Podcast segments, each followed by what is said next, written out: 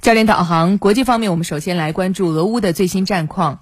俄罗斯国防部二十五号表示，俄军当天使用铠甲 S 防空系统，在位于赫尔松地区的切尔诺巴耶夫卡上空击落了一枚原点 U 导弹和多管火箭发射系统发射的十八枚导弹。另外呢，俄军还使用了高精度远程武器，摧毁了乌克兰一个燃炼油厂的燃料生产设施，以及一处向乌克兰军队提供供给的油料仓库。俄军还打击多个乌克兰军事设施，包括三个乌军人员和装备的集结点，以及三个弹药库。二十四号，俄罗斯国防部则称。俄军同时使用高精度武器打击多个乌克兰的军事目标，而乌克兰方面则称俄军对亚速钢铁厂发起了不间断的攻击。我们通过报道来了解一下。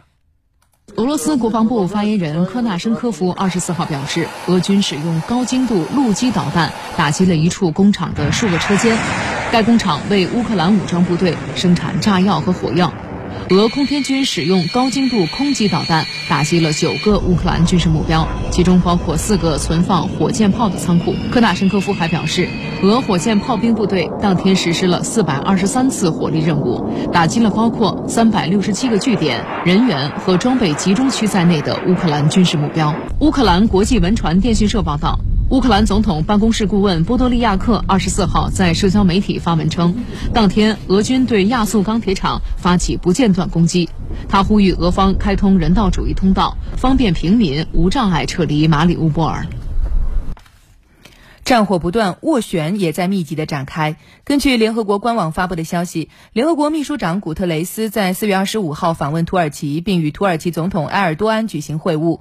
随后，古特雷斯将于二十六号在俄罗斯首都莫斯科与俄罗斯总统普京会面，并且于二十八号前往乌克兰与乌克兰总统泽连斯基会面。古特雷斯分别致信俄罗斯和乌克兰常驻联合国代表团，表示希望前往两国，并与普京和泽连斯基分别会面，就实现和平等事宜进行面对面讨论。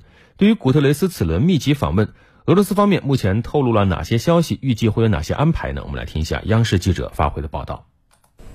联合国秘书长访问的问题呢？现在呢，俄罗斯的外交部已经有了具体的安排。那么从明天的莫斯科的当地时间十二点三十分，呃，俄罗斯外交部长拉夫罗夫会与这个古特雷斯秘书长进行会谈。